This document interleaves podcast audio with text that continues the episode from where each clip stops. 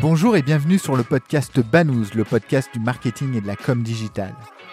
Banous est un podcast sans sponsoring qui ne repose que sur l'intérêt que l'on porte à nos invités. Seul ou à plusieurs, nous essayons d'approfondir avec un invité un sujet digital de manière pratique et totalement agnostique. N'oubliez pas, votre aide nous est précieuse. En likant, en partageant, en mettant 5 étoiles sur iTunes, vous nous aidez à développer ce side project. Bonne écoute. Bonjour à tous. Dans des conditions un petit peu particulières car nous sommes en confinement, nous allons parler transition digitale avec Geoffroy Noël et voir avec lui ce qui se cache derrière ce terme. Alors avant de parler de tout ça, est-ce que tu peux te présenter s'il te plaît Geoffroy? Bien sûr. Alors tout d'abord, euh, merci pour ton invitation, Laurent. C'est un plaisir de venir intervenir dans, ce joli podcast. Euh, moi, je suis Geoffroy Noël. Je suis consultant au sein de Diamart Consulting. Euh, alors Diamart Consulting, c'est un cabinet de conseil qui est spécialisé pour les, les retailers dans n'importe quel secteur. Donc je peux autant travailler pour des pour des modèles de GSA, donc dans l'alimentaire, pour du bricolage, même pour du discount. Donc c'est vraiment très très large.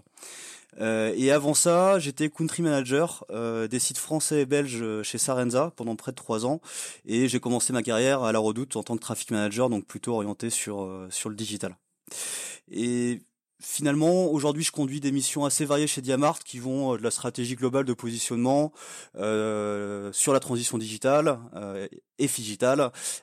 justement, je crois que c'est le sujet qui nous amène à, à parler aujourd'hui dans ce podcast. Exactement. Est-ce que tu peux donc donner une définition du figital une définition, euh, oui, bien sûr. Alors c'est justement, euh, c'est là toute la difficulté, c'est que c'est à ne pas confondre avec la transition digitale, euh, parce que finalement la transition digitale, c'est le monde du physique et du digital qui vont se réunir. donc c'est plutôt des sujets qui vont finalement toucher au monde physique et comment apporter plus de digital dans le monde physique. Donc la frontière finalement peut être assez mince.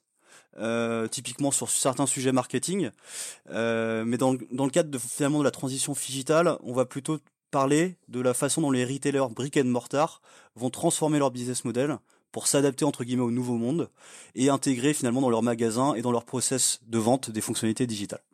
Donc tu, tu, tu, prenais des exemples euh, de brick and mortar. Quels sont les enjeux pour un Fnac, un Carrefour, un Auchan alors pour le coup, tu prends des exemples de, de retailers qui sont pas loin d'être les plus avancés en France.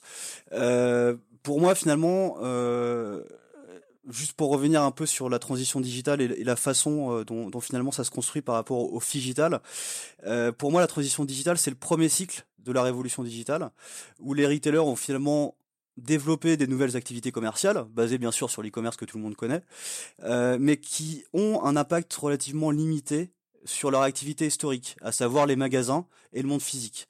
Euh, et ça, moi, je l'ai constaté dès mon arrivée hein, chez, chez Diamart, parce que quand je travaillais justement sur des sujets purement digitaux, ce que je constatais dans la plupart des cas, c'est que les PNL, par exemple, e-commerce, étaient complètement séparés des PNL magasins, les équipes avaient peu d'interaction, etc.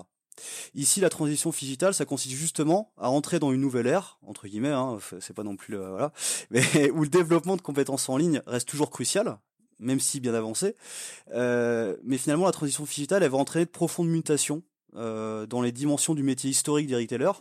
Euh, par exemple, sur les formats de magasins, euh, on voit beaucoup plus de magasins qui sont en plein centre-ville avec des très petits formats et qui vont beaucoup s'appuyer sur le digital pour pouvoir justement permettre de vendre d'autres produits, par exemple.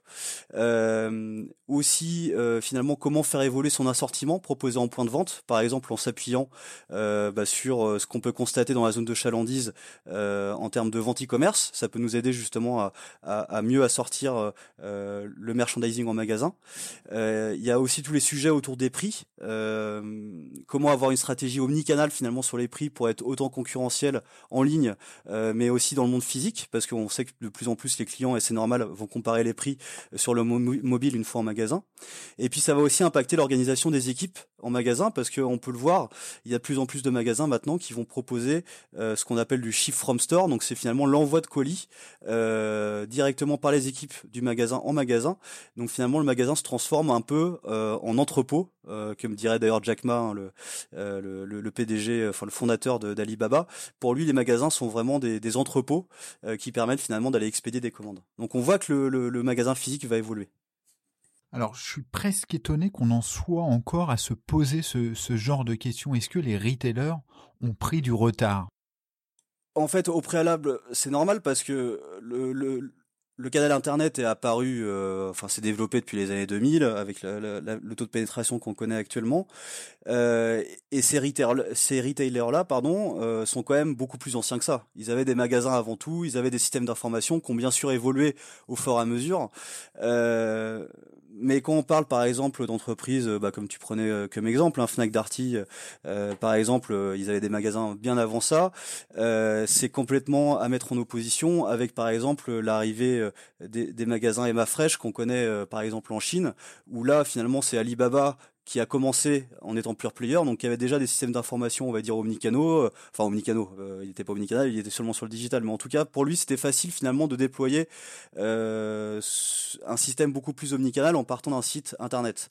À l'inverse, les retailers brick and mortar, ont accusé alors je sais pas si c'est un retard parce que finalement euh, pour moi le digital c'est vraiment euh, la façon euh, c'est une des façons de transformer du chiffre d'affaires qui était auparavant finalement rentable en magasin sur un chiffre d'affaires moins rentable sur sur le digital. Donc c'est vrai que pour le coup je comprends que les retailers aient eu du mal à prendre un virage très fort sur sur sur le, sur un modèle omnicanal et des ventes en ligne parce qu'il y avait quand même des freins d'investissement qui étaient très très élevés avec un ROI euh, qui était pour le coup un peu moins euh, fort que ce qu'il pouvait avoir en termes en magasin en physique finalement. Donc pour moi, c'est c'est retard qui est qui est l'accumulation de ces éléments là quoi. Finalement, euh, des systèmes d'information euh, un peu vieillissants, euh, un chiffre d'affaires qui en effet en croissance mais qui fait pas rêver en termes d'EBITDA, euh, et du coup bah, des retailers qui peinent un peu à transformer leur leur modèle parce que quand on a un parc de plus de 200 magasins en France, tout transformer ça coûte quand même très très cher. donc au final, on se rend compte qu'on laisse un peu passer le train et et, et, et on voit les autres se transformer peut-être un peu avant. mais bon voilà, c'est c'est un retard qui est largement rattrapable encore. Alors oui, euh, tu, tu prenais l'exemple d'Amazon. Pour toi, Amazon est encore rattrapable? Amazon, je dirais pas qu'il est rattrapable, même si, euh, enfin, il y a des exemples quand même aux, États-Unis qui nous ont montré que euh, Amazon n'était pas une fatalité. Hein. Euh, faut savoir qu'il a quand même Amazon a plus de 50% de part de marché e-commerce aux États-Unis, donc c'est un mastodonte encore plus fort qu'en France où on est un peu entre guillemets sauvegardé avec ses discounts aussi, qui a une part de marché un peu plus faible qu'Amazon, mais qui reste encore finalement face à Amazon si on prend l'exemple de Best Buy par exemple, Best Buy euh, c'est euh, c'est de l'high tech et de la culture, euh, c'est le Fnac un peu le Fnac un peu américain. et eux ont réussi vraiment à, passer une période très difficile avec le développement d'Amazon où justement leur magasin était plutôt visité pour ensuite réaliser un achat sur Amazon. et finalement leur transition digitale a permis aussi d'aller complètement transformer leur business model. ce qu'ils ont fait, une des choses principales qu'ils ont fait, c'est que finalement ils ont transformé un peu leur magasin en, en shop-in-shop ou en, marketplace physique parce qu'ils ont euh, finalement euh, euh, permis à, des acteurs, à des marques comme Samsung par exemple, d'aller louer une partie de leur magasin, mettre du personnel à eux pour aller vendre directement des télés. Et c'est ce que recherchent maintenant aussi énormément de marques et même de pure players. On le voit avec le développement en physique, c'est que on voit bien que être seulement présent sur Internet maintenant, c'est plus possible. Le client veut aussi avoir une interaction physique, euh, veut justement pouvoir toucher le produit, veut pouvoir avoir du conseil en magasin, avoir une interaction euh, avec euh, avec le magasin pour avant d'acheter. Et c'est pour ça que la valeur du physique s'est aussi transformée avec l'arrivée des pure players. Comment une entreprise choisit ses priorités en matière de transition digitale? Juste avant peut-être de, de, rentrer dans le, on va dire une méthode de priorisation quelconque, euh, j'ai eu la chance de participer euh, justement à la rédaction d'un rapport euh, sur le digital euh, dans mon expérience auprès de Diamart justement parce que on a eu la chance d'aller interroger 150 retailers dans le monde entier sur justement les enjeux et les problématiques que pose cette transition digitale auprès de dirigeants du retail. Et finalement, pour simplifier aussi cette étude et pour la rendre aussi beaucoup plus beaucoup plus claire, on a essayé finalement de récapituler les 13 enjeux de la transition digitale. Alors, je, je vais pas revenir sur les 13 enjeux, ça serait trop long et, pas très utile pour nos auditeurs, mais il y a trois thématiques finalement qui se distinguent de ces 13 enjeux. Le premier, c'est le marketing digital. donc ça, c'est vraiment à la lisière des sujets e-commerce, mais l'objectif de cette thématique-là, c'est plutôt de promouvoir la marque et le trafic en magasin, de mieux connaître les clients de façon omnicanale, ce qu'on disait tout à l'heure, tout en instaurant finalement une relation client personnalisée. Le second, euh, c'est plutôt orienté sur l'expérience magasin. Ici, l'objectif, c'est plutôt d'assurer pardon une expérience sans irritant pour le client. Euh, par exemple sur le paiement, on voit beaucoup de d'app, de, euh, de, scanning euh, ou même de paiement directement en caisse qui, qui se développent. ça parle de tout ça. Ça parle aussi de comment finalement renforcer l'interaction avec les produits en magasin. Avec par exemple là aussi, on peut avoir de l'information enrichie grâce au portable sur certains produits en magasin, avoir les avis clients, etc., etc. Et le troisième, c'est plutôt lié finalement aux opportunités de développer de nouveaux business euh, sur le digital. Euh, et ça, ça passe par justement euh, élargir par exemple l'offre à disposition des magasins, les utiliser comme lieu d'expédition avec le Shift from Store, ou encore même nouer des partenariats avec des pure players comme Amazon ou, ou, les Gafa. et finalement, quand euh, on voit toutes ces, ces thématiques, euh, en effet, la, la problématique c'est de se dire bah voilà comment je fais quoi, parce que très enjeux, euh, ça va coûter cher. Euh, il y a peu finalement de retailers actuellement euh, qui ont réussi, d'après moi, à adresser toutes ces initiatives. Je donnais l'exemple tout à l'heure de, de, de, Best Buy qui ont, d'après moi, en partie réussi. D'autres exemples, ça peut être par exemple pour Walmart aux US aussi ou Home Depot. je sais pas si tu connais Home Depot, c'est la chaîne de do it yourself, en de bricolage, un peu le roi Merlin euh, américain. Euh, et puis en France, on peut prendre l'exemple de Maison du Monde, euh, parce que finalement tout ça, ça nécessite de mobiliser énormément de moyens financiers et les bons savoir-faire. Euh, et justement, pour pouvoir mobiliser ces, moyens financiers, euh, bah, d'après moi, la première chose à faire, et je reviens euh, du coup sur ta question, c'est de choisir ses priorités. Et finalement, ces priorités, priorités-là, pardon, vont varier fortement d'une entreprise à une autre et d'un secteur à une autre, à un autre, pardon, forcément. Heureusement, euh, ce qui va être le premier moteur, euh, d'après moi, pour les retailers, c'est les attentes clients. Euh, ça, ça, fait peut-être un peu, un peu bête de dire ça, euh, mais ça reste vrai. Typiquement, si je prends l'exemple de l'alimentaire, le plus important d'après moi, c'est la fluidité du parcours client. Euh, et là, la technologie peut par exemple aller euh, aider énormément, euh, que ce soit comme je disais tout à l'heure sur le scanning, sur l'information enrichie, ou même sur le paiement. L'objectif, c'est d'aller vite. on voit bien Amazon Go, c'est un peu l'exemple qui a été beaucoup décrié au départ, mais qui l'est de moins en moins parce qu'on voit on voit que ça commence vraiment à bien fonctionner. Ça fait un peu peur à tout le monde, même s'il reste un peu un peu nul encore sur le retail, mais en tout cas, c'est un peu l'exemple l'exemple d'aujourd'hui sur le sujet. Et si je prends par exemple l'équipement de la maison, euh, c'est plutôt l'inverse. Euh, le digital va plutôt permettre finalement de passer du produit à, la solution euh, en offrant aux clients de la formation produit enrichie, par exemple avec tout ce qui est VR, etc., qui peut permettre par exemple à des acteurs comme Ikea ou autres d'aller projeter le client aussi dans son intérieur. donc donc finalement, euh, quand on se dit tout ça, euh, à partir de notre expérience, pour moi, il y a trois critères qui doivent être pris en compte pour faire une première priorisation. Euh, et, finalement, ces critères-là peuvent être utilisés pour pas mal d'autres priorisations, hein, d'ailleurs, mais je pense que c'est important de les avoir en tête. Le premier, c'est l'impact business c'est de se dire par rapport aux 13 enjeux par exemple qu'on a pu qu'on a pu lister dans le rapport lequel a pour moi le plus de sens pour mon client et pour mon business? Ensuite c'est la capacité de mise en œuvre euh, en effet, si on voit que euh, thématique est importante, mais qui peut être mise en œuvre que dans 5 ou 10 ans, euh, ça ne veut pas dire qu'on va la mettre de côté, mais en tout cas, ça peut être un peu plus difficile à prioriser. Et ensuite, le dernier élément important, c'est est-ce que finalement cette thématique-là va renforcer le positionnement de ma marque? Et finalement, en essayant de se, un peu de, de bien se clarifier la tête sur ces trois critères-là, euh, ce qu'on peut dire, c'est que le résultat sera toujours frustrant. Parce que choisir ses priorités, ça implique de décaler des projets importants et d'apprendre à dire non, euh, mais c'est vital. Mais pour moi, c'est la première chose à faire. Alors, Banous est un podcast qui traite du, marketing euh, digital. On, va faire un focus sur cette thématique. Pour toi, quelles sont justement les, les tendances sur le marketing digital, pour le coup, ça va être, euh, euh, ça, ça, peut être, euh, ça peut paraître un peu anecdotique, mais ça ne l'est pas parce que la première, la, première priorité finalement que, que, les retailers ont pu, ont pu justement évaluer, c'était d'avoir une meilleure connaissance client omnicanal et des relations clients personnalisées.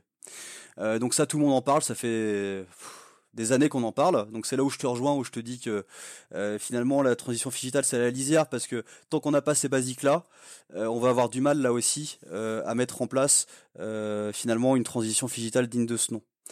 parce que ce, ce, dont on se rend compte, c'est que la, la, connaissance client et la personnalisation des relations clients sont deux enjeux déterminants, bien sûr.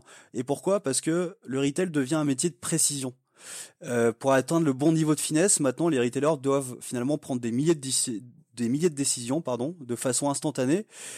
Et, tout ça, c'est impossible sans le soutien technologique de l'IA et des data. Euh, gérer de tels volumes de données finalement en temps réel, c'est un exercice super complexe. Euh, surtout dans des secteurs où l'optimisation et l'automatisation reposent avant tout sur l'humain. Euh, finalement, euh, ce dont on se rend compte, c'est que pour la majorité des retailers, et c'est normal, par exemple, les prix peuvent être gérés directement par le directeur du magasin avec des relevés manuels qu'il fait dans sa zone de chalandise. Euh, et finalement, avec la transition digitale, ces éléments-là vont être beaucoup plus automatisés. Euh, ça ne veut pas dire déshumanisés, euh, parce que pour moi, l'humain doit rester vraiment au centre aussi du magasin, parce que je l'ai dit au début, l'interaction avec avec les vendeurs reste pour moi une priorité absolue dans le retail. et finalement, tout ça, toutes ces décisions de l'entreprise doivent être nourries grâce à ces, à ces insights clients et qui passent par la constitution du fameux RCU euh, le référentiel de client unique, euh, et d'un PIM, euh, donc là d'un flux produit qui, s'avère omnicanal. Deux éléments centraux qui sont d'après moi encore trop délaissés, et ça c'est lié à la complexité aussi des chantiers. aller finalement avoir une vie exhaustive du, du, par exemple du, des produits qui sont dans, les 200 magasins en France, avoir une vue exhaustive des milliers de clients qui sont en physique et en ligne, c'est pas si simple que ça. Et pour moi, vraiment, le, le, le, le, le les sujets de marketing digitaux de la transition digitale passent forcément par là. Toute cette mise en place technique, c'est problématique finalement pour un retailer, c'est euh, toujours faisable ou, ou c'est peine perdue? Pour moi, c'est plutôt une chance en fait d'avoir toutes euh, ces technologies qui se sont développées, euh, parce qu'il y a énormément de startups, il y a un foisonnement de startups euh, qui vont d'ailleurs euh, toutes révolutionner le monde d'après elles. Hein. mais c'est ça l'intérêt, parce que finalement, dans l'évolution du retail, euh, qu'on peut constater dans les pays d'Asie, par exemple, on y reviendra peut-être euh, par la suite, euh, cette transition est vraiment vitale pour les retailers, avec des niveaux d'ambition différents selon les secteurs, comme je l'ai dit. et d'après moi, la technologie offre aujourd'hui la possibilité, même pour les moins matures et les moins avancés, de réaliser de vraies transformations. Euh, pourquoi? Parce que, euh, comme tu l'as dit, maintenant on a quand même la possibilité euh, soit de, de, prendre ces sujets, si par exemple on parle toujours de data, soit en interne avec des coûts qui peuvent être quand même assez vite, assez vite monstrueux. mais il y a aussi énormément de, de, de startups qui innovent pour rendre ces, ces, ces, ces choses-là beaucoup moins complexes, avec justement des data lakes vachement plus faciles, vachement plus agiles à mettre en place avec des API qui vont se connecter beaucoup plus facilement aux ERP, etc. Euh, et d'après moi, si on priorise les vrais enjeux et si on arrive à pas se disperser justement dans des développements en tout genre où euh, euh, à chaque fois que le CDO va rencontrer une startup, euh, lui dit pas vas-y on bosse ensemble sans que ça soit vraiment entre guillemets intégré dans sa feuille de route, je pense qu'on peut on peut y arriver. Parce que si on arrive à être clair pour définir et partager la feuille de route et si on arrive à être agile euh, dans cet univers en constante évolution, je pense que on peut adopter des méthodes de développement qui vont permettre d'avoir des cycles d'amélioration en continu tout en conservant finalement un peu de budget pour saisir de nouvelles opportunités. Très clair. Alors, tu as un petit peu euh, répondu, mais est-ce qu'il est toujours temps de mettre en place des choses euh, face aux GAFA? Justement, en fait, je ne sais pas si c'est face aux GAFA qu'il faut dire encore. c'est là où D'ailleurs, euh, Gafa et BATX hein, plus largement, parce que je pense que la, la, le, enfin, il y a, y, a, y a une vraie tendance aussi en Asie euh, avec tout ce qui est Baidu, Alibaba, etc. Euh, et, et, finalement, ce qu'on ce qu'on constate d'ailleurs, hein, euh, c'est assez intéressant euh, de voir le foisonnement euh, de partenariats entre euh, entre justement les Gafa ou les BATX avec des retailers. Euh, voilà, il y a, y a, eu par exemple sur, sur le commerce vocal entre Walmart et Google, aussi avec des partenariats de format entre Auchan et Alibaba. et ce qu'on voit, c'est que finalement, le, la plupart des retailers reste quand même très prudent euh, face aux géants du digital et, et c'est normal. Hein, euh, euh je pense que c'est soit parce qu'ils se sentent assez puissants finalement pour euh, pour se dire bah j'ai pas besoin d'eux, ou soit parce que finalement ils se disent que dans tous les cas, même si ça marche pas, ils ont ils ont de l'argent pour faire un plan B en cas d'échec. donc c'est d'après moi c'est pour ça qu'il y a encore que les gros qui y vont. et pour moi il y a un peu des pour et des contre. Euh, sur partenariat ou pas partenariat. Donc on pourrait en parler des heures, mais euh, je pense qu'il y a quand même des opportunités assez fortes euh, pour profiter de, des gigantesques investissements en R&D qu'ils réalisent, euh, pour là aussi justement peut-être pouvoir aller plus vite sur des sur des sujets des sujets plutôt peut-être back office ou même des sujets qui vont être très liés très liés à la data à la data.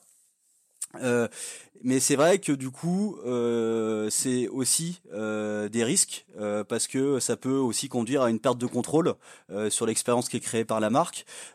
typiquement, les messages peuvent vite se brouiller entre justement les partenariats et du coup, du coup, perdre un peu le client aussi dans l'image de marque que le retailer veut, veut, veut en tout cas développer. Euh, mais c'est mais c'est assez intéressant ce sujet-là parce que on voit que sur tous les sujets il y a eu énormément euh, justement de euh, plutôt d'alliances euh, que d'opposition. Euh, et je pense qu'il y a un bon mix à trouver euh, selon là aussi les priorités que le retailer aura choisi pour se dire est-ce que finalement ça vaut le coup pour moi d'aller développer un partenariat? Mais je vois plutôt dans ce sens-là. Finalement développer essayer de développer un partenariat win-win donc avec toute la difficulté hein, que ça sous-entend bien sûr c'est pas si simple que ça mais plutôt que d'être en opposition face au Gafa. Alors, si on fait un petit peu de, de prospective, comment euh, toi tu vois évoluer le, le retail? Euh, vaste, vaste question. Euh, mais pour le coup, moi, j'ai eu la chance de, de, de, me rendre en Chine euh, avec avec un groupe de retailers parce qu'on on, organise de temps en temps des learning expeditions euh, où on amène euh, un certain nombre de retailers visiter des, des pays euh, justement où le retail ou des concepts retail ou des retailers peuvent être intéressants à, connaître. Et pour le coup là enfin voilà on voit bien que la, la, Chine explose pour toutes ces tendances retail et, et, on voit bien avant auparavant c'était quand même beaucoup plus les États-Unis. Maintenant ça, ça se dépasse beaucoup plus en Chine. Et on parle euh, de plus en plus aussi de new retail. Euh, c'est un terme euh, qui est, pas mal en vogue, euh, qui est pas, mal en vogue ces temps-ci. Euh, et, finalement, c'est quoi ce new retail? Pour moi, ça passe justement par beaucoup plus d'interactions en magasin. moi, ce qui m'a vraiment marqué en, Chine, c'est clairement les, surfaces alimentaires. Euh, donc j'ai bien sûr euh, visiter euh, Emma, euh, Emma Fresh. donc c'est assez dingue parce que en fait on, voit que les magasins sont pas du tout comme en Occident avec entre guillemets ils font pas tous mais de, vulgaires boîtes en carton posées sur des étalages. il va y avoir beaucoup plus d'interaction avec le client avec et ça, ça passe par des ateliers par exemple d'organiser en magasin avec les conseillers. ça passe par des surfaces de restauration Euh, et ça passe aussi par le développement entre guillemets de euh, d'autres sources de business. Euh, et typiquement, il s'appuie là aussi beaucoup plus sur le digital pour ça. Et pour reprendre toujours le, magasin de d'Alibaba Emma Fresh, ce qu'il faut savoir, c'est que Emma Fresh, par exemple, fait 50% de son chiffre d'affaires en magasin via des commandes internet. Et c'est pour ça qu'ils ont tous installé dans leur dans leur euh, supermarché des, des racks euh, des racks logistiques qu'on voit sur le plafond pour justement pouvoir permettre le picking beaucoup plus facilement en magasin euh, des produits des commandes internet. Et, c'est assez frappant parce que quand on rentre justement dans un magasin Emma Fresh, euh, toute la partie alimentaire, on voit presque plus de monde à faire du picking en magasin que de clients. Donc plus de finalement de, personnel que de clients. Et par contre, dès qu'on va dans les zones de restauration, c'est totalement l'inverse, parce que justement ces magasins-là permettent par exemple de faire ses courses et de pouvoir cuisiner, de pouvoir faire cuisiner directement ses courses dans les cuisines du, supermarché. Et on a fait le test par exemple en allant pêcher nous-mêmes le homard et en le faisant cuire par le personnel de d'Emma. Donc on voit finalement que ce, plus globalement que ce new retail euh, va tout simplement redonner aussi de l'attractivité beaucoup plus forte en magasin euh, parce que ça va plus être le simple acte d'achat qu'on peut maintenant réaliser beaucoup plus facilement depuis son canapé. Ça va être aussi euh, aller chercher beaucoup plus d'interaction avec les vendeurs avec la marque avec les produits par le biais d'ateliers par le biais de services et, et, voilà c'est des ingrédients qui permettent aussi d'aller chercher beaucoup plus de trafic en magasin c'est intéressant ce que tu dis parce que, en fait, alors vu d'Europe, j'ai l'impression que c'est un peu ce que nous faisons, mais à contre-courant. Je m'explique. Euh, j'ai l'impression que nous, on ouvre plutôt des grandes surfaces euh, qui proposent des prix très bas, qui laissent le euh, l'acheteur prendre lui-même les, les, produits, etc., pour justement baisser les coûts. Et toi, tu nous tu nous exposes en fait, vue d'Asie, c'est plutôt l'inverse, c'est la création d'expériences, euh, l'interaction avec l'acheteur. Qu'est-ce que tu en penses?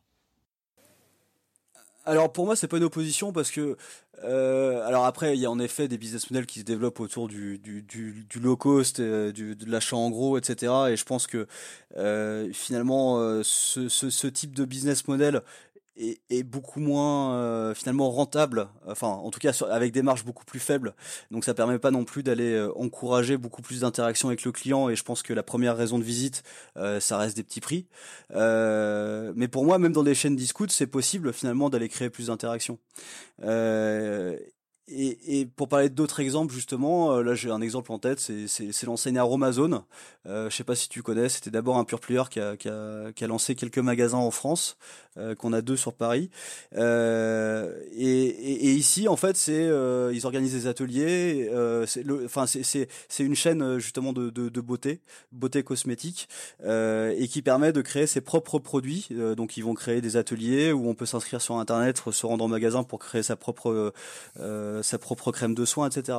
Donc on voit qu'il y, a, aussi l'émergence euh, de, types de business models euh, différents qui vont aussi concilier justement ces, ce, ce, triptyque entre justement service, interaction en magasin et interaction produit. D'accord, euh, très clair. Alors pour, essayer d'être ultra pragmatique et pour répondre au titre de l'épisode qui est comment réaliser une transition digitale dans de bonnes conditions, est-ce que tu pourrais faire une petite synthèse de ce qu'on a dit? Euh, alors, pour, reprendre en synthèse un peu, un peu ce qu'on s'était dit, je pense que euh, on peut faire appel à Diamart, mais c'est pas l'objet du, podcast. Je dis ça en rigolant bien sûr, mais bon, on sait jamais. Euh, non, pour moi, il y, y a, trois étapes euh, majeures. Il y a, y d'abord prioriser les enjeux de la transition, euh, parce que comme j'ai dit, on a quand même 13 euh, et, et, personne ne pourra tout faire, ou en tout cas pas tout de suite, euh, et pas à court terme. Donc, il faut vraiment prioriser les enjeux qui, font le plus sens par rapport au business model et à la stratégie de, de l'entreprise. Et d'après moi, il faut ensuite se concentrer sur deux à trois enjeux euh, à court et moyen terme euh, qui font vraiment sens pour le client et pour le business de l'entreprise. Et puis enfin, bien sûr, euh, une fois qu'on a finalement priorisé ces, enjeux, faut allouer des ressources et des moyens pour tester de façon agile, créer des pilotes, créer des pilotes en magasin, monitorer les performances et voir si justement on peut aussi aller développer ça dans tout le réseau. Oui, pour rebondir en fait sur ce que tu dis, l'enjeu humain est à mon sens euh, l'enjeu principal parce qu'il va falloir trouver des, personnes compétentes dans chaque, euh, pour chaque problématique. Et ça pour le retailer c'est euh, le point le, plus important. Qu'est-ce que tu en penses?